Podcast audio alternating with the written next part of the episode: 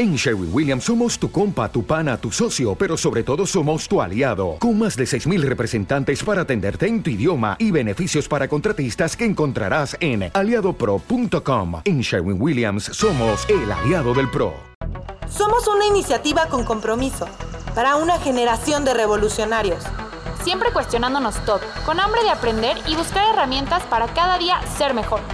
No somos algo, somos todo eso que queremos ser. Voz Feroz. Hola, ¿cómo están? Bienvenidos a Voz Feroz. Mi nombre es Daniela Uribe. Yo soy Kenny Samantha y pues también Fernanda, pero el día de hoy no nos pudo acompañar. Oigan, y bueno, no saben, la verdad es que navegando por Instagram me encontré una historia extraordinaria. Una historia que nos habla de romper los esquemas sociales, seguir tus sueños y darle un sentido más profundo a la vida. Tenemos como invitado a la primera familia mexicana navegando a vela alrededor del mundo, llevando un mensaje de paz. Empezaron en Acapulco, luego Vallarta y así hasta el día de hoy que están en Turquía. Lo más increíble es que son cinco miembros y cada uno tiene un rol especial para navegar sanos y salvos. Alejandro, que es el capitán. La primera oficial, Bernadette Sánchez, Alexa, marinera estratega, Diego, el de en medio, que es el marinero aventurero, y Vital, que es el pequeño marinero. Bienvenidos. Muchas gracias, gracias por la invitación. Mil gracias, mil gracias. Oigan, y cuéntenos un poquito de su historia, cómo fue que decidieron agarrar su, su velero y navegar por todo el mundo. Pues mira, esto fue un, un plan, un proyecto ya de hace muchos años, este, que pues me, me planteé la, como, como meta, ¿no? El que a los 45 años quería dar la vuelta al mundo con, pues en aquel momento era solo, ¿no? No, no estaba ni casado ni con hijos. Y pues ya poco a poco fue avanzando el tiempo y se fueron sumando eh, tripulantes al proyecto. Y bueno, pues ahí está, a los 45 inicié la navegación con mi familia. ¿Y cuál es el objetivo que buscan alcanzar con este increíble viaje? Lo primero es, es realizar un gran sueño, ¿no? Y soltarte un poquito de, de todos los esquemas y de, de que hay en el, sistema en el que vivimos, que estamos como muy, muy acotados y muy de, delimitados, que en cuanto tienes una idea diferente o en cuanto tienes un proyecto que se sale de lo convencional, pues inmediatamente hay una cierta negatividad o una renuencia a pensar que eso sea posible y pues te encuentras con muchísimas trabas, muchísima falta de credibilidad ¿no? en, en, en, lo que quieres hacer, empiezan los juicios duros ¿no? de, de si lo que estamos haciendo es correcto o no, que si es una locura, que si es algo irresponsable, que si es algo que, que estamos poniendo en riesgo la vida de la familia y bueno, toda esa serie de cosas que por, por así que casi casi por, por normas se tienen en, en, en la vida, ¿no? En, la, en tierra, en la sociedad. Bueno, y buscando nosotros en lo personal esa liberación de, de, de, de, los paradigmas que existen, ¿no? Y ahí está una prueba de que ya llevamos pues, más, de, más de un año navegando y, y pues para nada ha sido algo ni... 16 mil millas. Exacto, 17 mil millas náuticas ya navegadas. Náuticas. No ha sido para nada una locura, ¿no? Ha sido al revés, eh, vivir intensamente el, el, pues esta etapa. Oye, qué, qué padre. Y por ejemplo, cuando te lo planteó a ti, Bernadette, ¿qué dijiste? ¿Como este hombre está loco o qué? ¿Qué pasó por tu cabeza? La verdad es que no lo creía posible. Entonces, este, me lo planteó alguna vez de novios, este, y como que me, hasta me dio la opción de la retirada.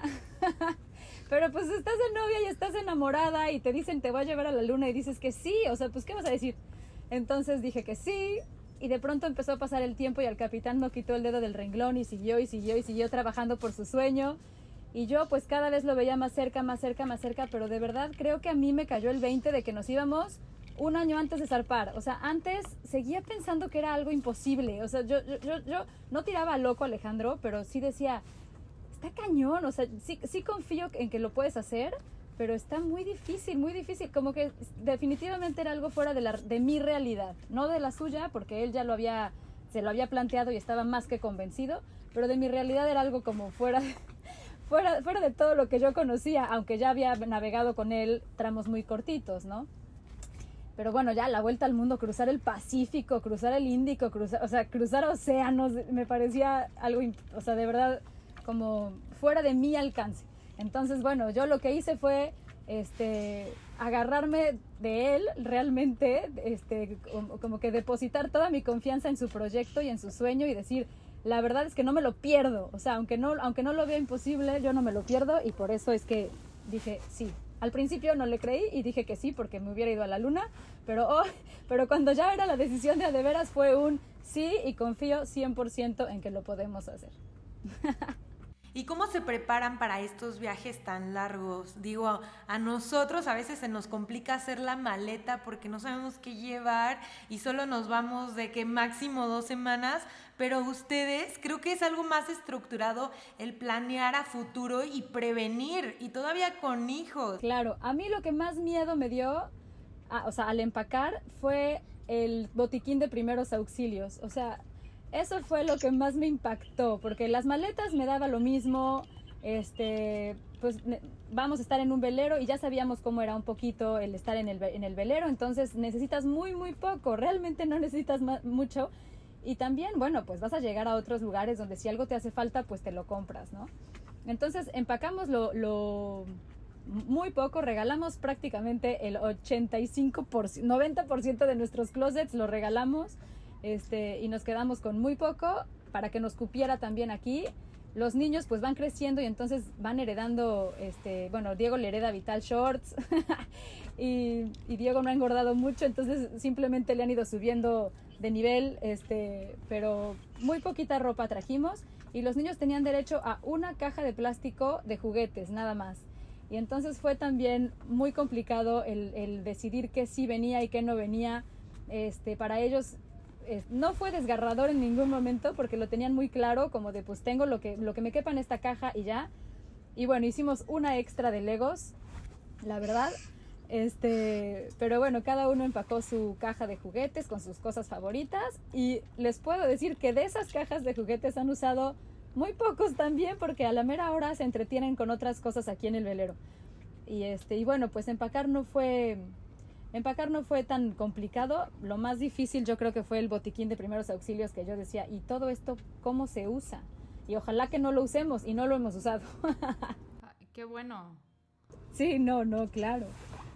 Oigan, y por ejemplo, ¿por qué escogen la mar como medio de transporte? ¿Qué significado tiene para ustedes la navegación?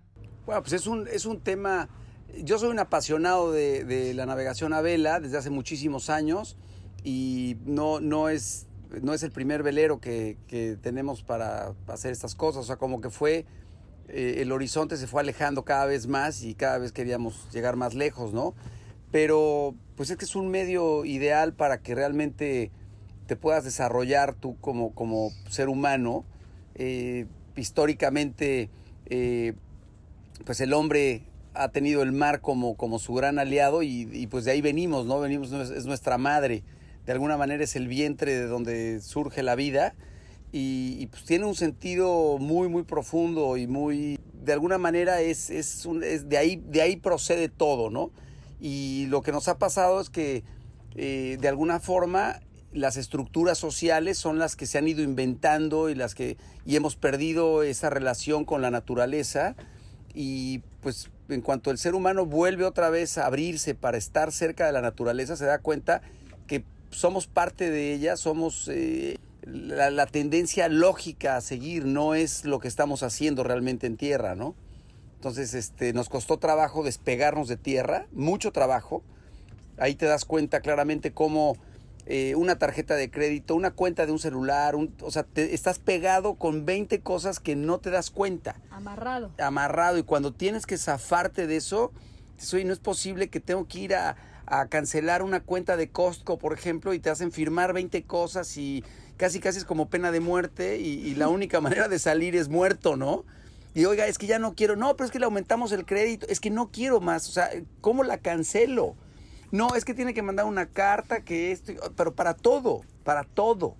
El tratar de crear una empresa, el de eh, tener una responsabilidad social y, generar empleos, todo eso te va pegando y te va pegando a la tierra de tal manera que el día que te quieres zafar, te das cuenta que tienes muchísimos compromisos y muchísimas responsabilidades creadas por ti que socialmente eran bien vistas, ¿no? Porque, oye, qué bueno que pudiste dar un empleo, dos, tres, diez, los que pudieras, ¿no? Y cuando tú te quieres zafar de eso, resulta que eres el malo de la película o que cómo te vas a ir y, qué pasa con el seguro social y qué pasa con esto y qué pasa con los impuestos. Y dices, oye, o sea, no puedes, no puedes realmente liberarte al 100%, ¿no? Y bueno, la educación, eh, te, te, te, critican mucho el que, y los niños qué van a hacer, y la escuela, y esto. Es una serie de, de situaciones que te, casi, casi como que te obligan a regresar. Es como la la anécdota esa del cangrejo que quiere salir de la cubeta y que los demás cangrejos lo bajan a la cubeta, ¿no? Es lo mismo ocurre en muchos de los esquemas de la vida. Wow, la verdad, qué, qué inspirador esta parte de, de la liberación como sociedad, cómo de verdad somos cangrejitos en una cubeta y si uno trata de salir, nos agarra para que todos estemos en el mismo plano frecuencial, ¿no? Y esto nos lleva a cómo es su dinámica familiar eh, entre ustedes, o sea, en qué retos se, a qué retos se han enfrentado ahora que ya se alejaron de esa estructura. Pues mira, te das cuenta realmente tú sí puedes educar a tus hijos, o sea, puedes formarlos en, en cuanto al tema también de, de, este, académico, ¿Por qué? Pues porque tú vienes de esa línea también. Entonces, hasta cierto punto, eh, como que no nos atrevemos muchas veces a tomar una decisión porque creemos que tienes que ser un maestro o una maestra para poder este, eh, enseñar a leer o enseñar a escribir. O y no es así. O sea, si sabes hacer algo, pues puedes transmitirlo, puedes, puedes perfectamente enseñárselo a tus hijos.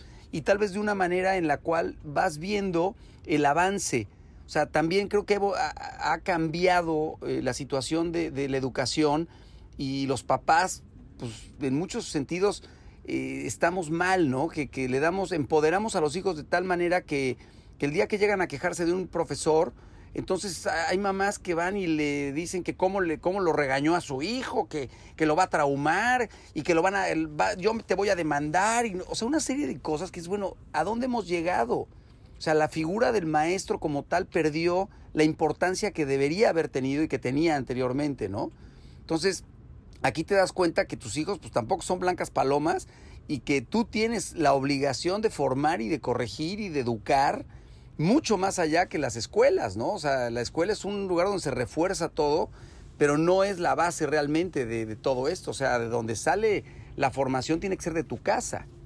Entonces no pasa nada, o sea, finalmente nos complicamos mucho y seguimos esa estructura de, eh, no sé, vaya, este, tienes, naces, tienes que irte a la escuela, primero, segundo, tercero, como que todo en orden, luego tienes que casarte, luego tienes que tener hijos, luego, si rompes cualquiera de los, de los, de ese orden, cualquier cosa de ese orden, en ese momento ya estás fuera de, de, de, de, lo lógico y de cómo, pero entonces no te vas a casar, oye, pero cómo, y no vas a tener hijos, o sea, es increíble cómo estamos como permanentemente siguiendo un patrón de conducta, ¿no? Que no es, eh, no es necesario. Y bueno, en nuestra, en nuestra dinámica de, de, en el barco, cada quien tiene una responsabilidad y vamos a veces cambiándolas cuando alguien ya está muy desesperado de, claro. ser, de ser el que barre bueno, pues ya te va a tocar hacer otra cosa. Los niños tienen que lavar sus platos y tienen que tienen labores dentro del barco. Pero sí, están aprendiendo a, a valerse por ellos mismos, a, a, se relacionan muy rápido y bueno, aquí en el barco tienen sus responsabilidades que son en cuanto a la, en cuanto a platos, limpieza, orden, este, ¿no? Como una disciplina en ese aspecto la tenemos. Las carencias y de repente estás en una travesía y te quedaste por algo sin sin fruta o sin verduras o lo que sea y queda, pues, no sé, la última manzana o la última naranja, bueno, pues la compartimos entre los cinco, la disfrutamos y entonces eh, realmente valoras el sentido de esa última fruta que te estás comiendo, ¿no? Y aprendes a compartir y no te pasa nada. O sea, no, no te traumas porque cómo es que a mis hijos no les pude dar cinco manzanas a cada quien. No pasa nada. No pasa nada, ya habrá un momento en el que tengas otra manzana y te da para ti solito, ¿no? Entonces, es como todo es formativo, absolutamente todo. Qué, increíble eso de la, de la manzana y, y esto me lleva a preguntarles algo que no está en nuestro plan, pero cuando hay una tormenta o están en alta mar y yo veo esas películas de Poseidón y del Titanic y todas esas, digo, ¿cómo le hacen Piratas del Caribe? ¿Cómo le hacen dos adultos con tres niños como para, para organizarse en las tormentas. ¿Les ha tocado algo así fuerte? Sí. Nos, sí. nos han tocado olas muy grandes, nos ha tocado lluvia. Mal clima, sí, varios días nos de mal ha tocado clima. mal clima, este, pero bueno, los niños son sabios y ellos solitos se meten y se guardan y ni, y ni opinan, o sea, ni, ni, ni, más bien, ni estorban, ¿no? Se meten, se, se cuidan muy, mucho, se ponen ahí a, a, pues, a nada, a escuchar. Muchas veces no puedes, obviamente, ni ver una película, ni, ni, hay muchas cosas que no puedes hacer, entonces la gran solución ha sido audiolibros, entonces escuchan un libro o, escuchan música, o pues de plano piensan, no sé en qué piensan, pero ahí se acuestan y ahí están en lo que el capitán, que es realmente el que lleva todo, toda la gran responsabilidad de la navegación, este, pues organiza velas y organiza como, o sea, ruta, velas, pero realmente, aunque nos han tocado momentos de olas y de mal clima y de todo, el, Vamos- no, y vamos Alejandro lo buscando- planea, lo- planea exacto. cada tramo con, con una precisión, la verdad que ha sido este, muy, muy detallista. Y los, lo- estas aplicaciones ya que te dicen el clima, y, el- o sea, te- ya, ya hay unas cosas maravillosas que te dicen cómo va a estar el clima, cómo van a estar las olas. Este, y aunque todavía no es predecible al 100%, él obviamente para, para evitar cualquier tipo de, inconveniente busca la mejor época este, o los mejores días para zarpar y si no está bueno este, el clima ni nada, pues no salimos y no hay prisa. Y cuando se abre una ventana para poder cruzar, bueno, pues entonces toma la decisión y hay, ha habido veces que es, nos vamos, o sea, revisa no sé qué dice, nos vamos ahorita. O sea, como tenemos una noche para cruzar de, un, de, un, de, de una isla a otra o algo así y tenemos, este es el mejor momento, vámonos. Y entonces, bueno, pues ya en ese momento salimos y nos vamos. Pero no creas que es tan di- distinto del día a día que tienes tú. O sea, lo que pasa es que Sí, ya no. perdemos el sentido del riesgo. Pero todos los días estamos expuestos hasta en la casa, ¿no? A un resbalón en el baño, este, a un, a un tema de, de, de que, por ejemplo, atravesando una calle te pueda atropellar un coche. O que, o sea, todo el tiempo el ser humano está en riesgo permanente. No, y ahorita en la pandemia, justo cómo, cómo ha cambiado su dinámica de viaje con esto del coronavirus. Mira, A finalmente nosotros- es cómo te adaptas a las Sí, cosas, ¿no? Nosotros ya estábamos acostumbrados a estar encerrados, no encerrados, porque no estamos nunca encerrados, pero estamos acostumbrados a vivir en, en nuestro espacio. En un espacio confinado, sí. Exacto, y, y, y sabiendo, o sea, como que liberándonos con los horizontes y eso es como nuestro, nuestro, nuestro Nuestra escape, fuga, sí. ¿no? Pero bueno, ahorita que es la primera vez realmente aquí en, en Turquía, en Marmaris, que nos podemos bajar y todo, Después de tres meses de estar en el tema del, barco. el tema del cubrebocas nos cuesta un trabajo bárbaro, o sea, se nos olvida bajarnos el cubrebocas, entonces hay que regresar al barco por los cubrebocas y nos lo ponemos, pero a la, a la mera hora ya vamos caminando y todos vamos ca- como que, ¿no? Queriendo respirar sin esa cosa espantosa, pero bueno, pues tomando las precauciones que... Sí, que- salimos de un planeta y nos bajamos en otro en planeta. planeta, definitivamente. O sea, fue muy, muy duro, muy radical el cambio para nosotros, porque no notamos el tema como gradual, ¿no? De que se empezó a implementar la situación, lo escuchábamos, pero no lo vivíamos. Sí. Entonces- y, nos, y nos parecía un poco una locura. De pronto tenemos un amigo que vive en Italia y nos decía, no tienen una idea lo que está haciendo en Italia. O Los sea, muertos y los esto y el otro. No sé qué, yo lo que tengo que hacer es esto y esto y esto y las reglas y no y, tengo que pedir un permiso antes de poder sacar a pasear a mi perro y o sea unas unas cosas que decíamos no puede ser es como de película de terror y bueno, pero lo, lo mismo, sigue siendo como platicadito y no lo vives. Ya que te bajas y ves que los niños conviven en un parque con tapabocas, dices, Dios mío. Y había un niño el otro día que no dejaba a Diego subirse a un columpio porque no traía tapabocas y entonces le hacía, no, no, Ay, no. así. Y Diego le decía, por, o sea, no entendemos una palabra en turco, no entendemos. Sí, sí, Entonces por, Diego sí, le decía, ¿qué te pasa, no? Así como, ¿por qué? Y le hacía, no, hasta que fue, el niño monísimo fue a la bolsa de su mamá, sacó un tapabocas, se lo trajo a Diego y le dije, no, no, no, tenemos el nuestro, tenemos el nuestro. Y ya saqué el, el, el- de Diego. Pero, pero estaba, el niño estaba cuidando al resto de los niños, ¿no? Y en, y, en, y en turco nos decía así como que, o sea, bueno, yo veía el pleito a lo lejos, pero casi nunca me meto. Este, hasta que ya vi que le iban a poner un tapabocas ajeno y dije, no, eso sí está más peligroso que todo lo que pueda haber. y entonces ya. Pero sí, o sea, los mismos niños, a mí me tiene impactada, este, ese, o sea, los, los pobres niños, bueno, o sea, que, que ya no puedan como que tener este contacto físico, Sí, A base del temor, es un a control a través del temor, ¿no? Nos pasó con Vital. Del miedo. Nos pasó con Vital que nosotros viviendo en la luna, ¿no? Y entonces de pronto Vital nos íbamos a despedir de Abdú, un chavo que nos llevaba víveres en Egipto, en su, en su lancha nos llevaba comida y así, que era monísimo. Y el último día, último día, porque siempre se acercaba en la lancha y nos pasaba todo por, por un lado y se iba, ¿no? Y el último día le dijimos, no, súbete, súbete, se subió y entonces... Le dimos un abrazo para despedirnos. Nos despedimos de Abdú, de abrazo todos y Vital dice, no, ¿qué? Tiene corona. Y se, y se metió y dijo, y dijo, yo no le voy a dar un abrazo.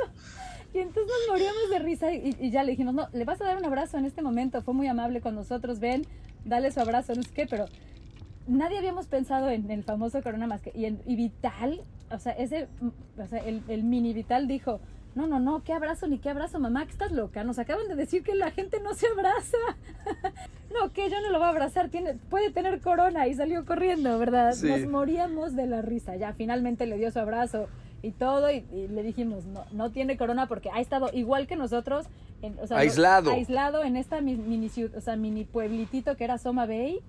Y bueno, y no había casos ahí, entonces bueno, sabíamos que no pasaba nada, ¿no? Tampoco vamos a arriesgarnos. Pero también aquí en Turquía, en Marmaris, precisamente hemos preguntado y nos han dicho que hay poquísimos casos, Creo que hubo cuatro casos en todo Y, au- y aún así todos están respetando las reglas y los sábados y domingos se quedan encerrados en sus casas y salen hasta la- y no pueden salir hasta las 3 de la tarde. No entendemos bien cuál es la razón. Es como una prueba de control la que está haciendo el gobierno, en el que a partir de las 9 de la mañana a las 3 de la tarde no sale Nadie nadie. a la calle. Nadie. Cierran todo. Y de 3 de la tarde en adelante, o sea, nada más el sábado y el domingo, abren nuevamente los comercios y demás. Entonces es como una prueba control, una prueba piloto, para ver si, si con esto pueden ir ellos manejando el tema de los contagios, ¿no? A ver qué, qué- qué estadística da. Y la gente es súper respetuosa, ¿no? Súper respetuosos. En todos lados todo el mundo trae su tapabocas, te, te hacen así como que... O sea, guardan No puedes llegar, si quieres llegar a un café a pedir un café, tienes que ponerte un cubrebocas. O sea, puedes estar Te en la calle, te toman la temperatura en te todos dan los manos, restaurantes. o sea, todo, todo como muy paso a paso. Sí, sí están cuidándose mucho. Entonces, pues ya, yo creo que aquí ya va a acabar. O sea, mientras no haya turismo, que pobres, están esperando el turismo y nada más no hay, este, pues se van a controlar muy bien hasta que esto pase. Pero bueno, nosotros bien. No, no nos ha pegado tanto. Ahorita me llamó muchísimo la atención que mencionaban como estos países que han visitado en su viaje y me había preguntado como qué tipo de enseñanzas son las que tienen al momento de pues de llegar a tantos contextos eh, diferentes culturales y con qué con qué de estas enseñanzas se han quedado más. Pues mira, eh, una de las cosas primero es que Son te- muchas. sí. son muchísimas. Eh, te vas dando cuenta cómo cada, cada pueblo tiene una, una mentalidad diferente, eh, pero al final de cuenta, eh, o al final del día, tienes, tienes muchas similitudes, ¿no? Eh, en cuanto al, al- a la relación humana, bueno, pues es muy parecida. Te das cuenta cómo esos lugares que culturalmente pertenecían a una, a un, pues, a un grupo étnico, de pronto al ser invadidos o al ser colonizados o al ser este eh, no sé por los franceses o por los españoles o los portugueses y, se- y ser sometidos mantuvieron por debajo de- de- del agua su este su esencia como pueblo y bueno pues eh, permitieron de alguna manera ese control no pero nunca perdieron su esencia al 100%. Una, una esencia que creo que nos marcó fue en Tailandia, cuando, cuando, cuando dicen gracias o cuando te saludan, hacen una reverencia, ¿verdad? Sí. Y entonces ya, ya, ya la queríamos hacer para todo, nos parecía un acto tan, tan gentil, tan de respeto, de tan sí. respeto, fue, fue, fue muy bonito en Tailandia encontrar ese valor no perdido. Este, de respeto en el saludo y en el, y en el agradecimiento y son gente súper servicial, muy linda. La verdad Aquí es en que Turquía lo de los viejos es una cosa Aquí en increíble. Turquía es una belleza que siguen respetando a los viejos, les tienen muchísimo respeto y en, en cualquier lugar, si entra una persona mayor, todos tienen que... Se ponen de pie se, pa- se todos. ponen de pie y no, no se vale saludarlos de beso, solamente se les besa en la mano. Este, Y ellos se colocan el beso en la frente. y ellos se colocan el beso así y quiere decir, o sea, y, y este respeto habla mucho de la sabiduría, o sea, el respeto a la sabiduría de una persona mayor. Entonces, bueno, pues nos tiene fascinados ver eso también aquí en Turquía. Como que en cada lugarcito tienen gestos este, de gentileza y de humildad y de, ¿no? Y, y como que, que involucran a los valores de su cultura y eso en cada lugarcito hemos descubierto alguna cosita y es muy bonito. Hay más gente buena, pero por mucho que gente hay mala. Mucha más gente buena, eso sí. Este, y, y luego también lo que nos ha parecido increíble es que no, no reconocemos la riqueza que tenemos en nuestro país. Y estamos viajando como que buscando el paraíso y no nos damos cuenta que en México tenemos un paraíso que no hay en ninguna parte del mundo. O sea, de verdad, no hay mejor país que México. Tenemos de todo y no lo estamos aprovechando. O sea, me parece sorprendente que estemos pasando por las crisis que estamos pasando, que estemos permitiendo los gobiernos que estamos permitiendo, cuando, cuando tenemos todo para ser el número uno en el mundo. No precisamente en el tema económico, sino simplemente en el tema de, de por qué tenemos que estar pasando por esta pobreza, por estas carencias tan brutales, cuando tenemos todo, todo, todo. Nuestra tierra nos da todo. O sea, tenemos la mejor naturaleza, tenemos la mejor tierra, la mejor agua, la mejor todo, y no lo sabemos aprovechar, no lo queremos aprovechar. Estamos volteando siempre al extranjero, estamos pensando en que los viajes ideales son fuera del país y no hemos visto playas más bellas que en México, no hemos visto lugares más bellos que en México y Sabores, sabores, todo, la comida, todo es frutas, eh, o sea, ahorita lo único que te puedo decir es que tenemos unas ganas de viajar en México Sí. como no te imaginas. Que bueno, pues qué necesidad de estar saliendo de tu país cuando tienes todo ahí, ¿no? Se y no nos- lo vemos. se nos no lo vemos. ese gusanito. Y esa necesidad constante de que alguien externo nos lo diga, ¿no? Como que muy, muy en el fondo lo sabemos, que tenemos todo, pero siempre estamos buscando como una aprobación externa o, o no sé, como que alguien... Exacto. O hasta que te vas, ¿no? O hasta que te vas. Dices, ¿cómo? Lo teníamos todo. O sea, ahora valoro el mercado de Cholula al que yo iba a comprar mi fruta y verdura y lo veía como una obligación de, algunas veces, ¿no?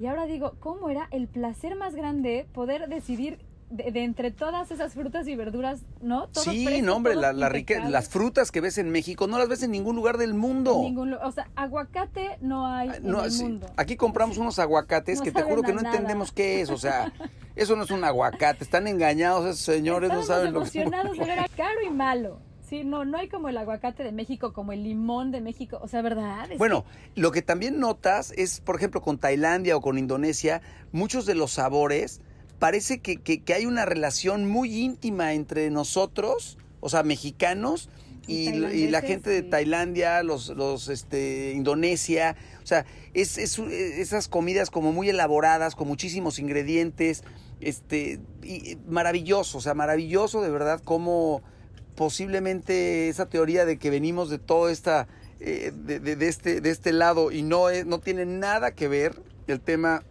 de, de- de la colonización española es o sea que- es de mucho más atrás no todo lo que traemos en, en México como cultura Sí, por supuesto. Y es que además nos está pasando que este viaje es muchísimo más enriquecedor que cualquier otro viaje turístico, porque nuestro plan... No es ser- al- turístico, Al, no ser sí. turístico, como tenemos que llegar a un sitio y vivir aquí, entonces, o sea, bueno, en cada sitio, entonces buscamos el mercado, este, comemos en algún, en algún lugarcito súper local. Eh, te relacionas con el talachero con el mecánico exacto, con eso o zap- sea se nos rompió una chancla, entonces vamos a un zapatero, este, tenemos que arreglar no sé qué, eh, entonces el mecánico, entonces terminas haciendo, realmente conociendo a, a- la esencia de la lo que es un de la lugar gente que vive ahí. En- no llegas a un hotel o sea jamás vamos a un hotel en jamás Sri Lanka vamos mis hijos fueron a una escuela dos días porque porque el señor taxista de los tuk tuks que son unas motitos monísimas nos invitó a su casa a una clase de cocina entonces fui a clases de cocina con la suegra a la cocina de la suegra o sea como como vivencias que no no se te no, no te tocan cuando eres un turista y te llevan a un tour no esto, esto está siendo mucho más enriquecedor porque nos metemos en, más en la esencia de cada lugar y es muy a lo, a- bonito. te metes a lo de a de veras, ¿no? ¿no? No a lo que te quieren vender y no te vas con el souvenir y con el, este, compre esto y lleves esto, de, de- o sea, para nada. O sea, aquí vas a lo real y estás en una, por ejemplo, hemos estado comiendo... claro que los lugares turísticos siguen siendo las riquezas culturales de cada sitio y las queremos visitar siempre, ¿no? Pero como llegas a vivir en el sitio es muy bonito y enriquecedor. ¿Y qué es lo más impactante que les ha tocado ver en el viaje? Así, algo que digan, wow, de verdad no creí ver esto en mi vida y sucedió. Pues lo de la pandemia, o sea, lo de la pandemia jamás me imaginé una ¿De cosa. verdad? Esto fue, o sea, para nosotros son como que en esas historias en las que te narran las, las diferentes posturas de los protagonistas de las historias, ¿no? El que le tocó el temblor adentro de un edificio, el que le tocó en el campo, el que le tocó, bueno, pues a nosotros nos tocó vivir esta situación de, de una pandemia de- que, que- que nunca lo imaginamos ni en nuestros peores sueños, pues nos tocó vivirlo en el mar y llegar a un lugar en el que te decían, señor, pues, pues puede usted tirar su ancla ahí y este, Y anclarse, tierra, pero no puede favor. bajar. Me imagino mucho estas películas donde son astronautas y están en la luna y de la nada llegan a la Tierra y ya está inhabitable y ya dominan los animales, algo así, ¿no? Como me imagino su primera reacción en Tierra de que, wow.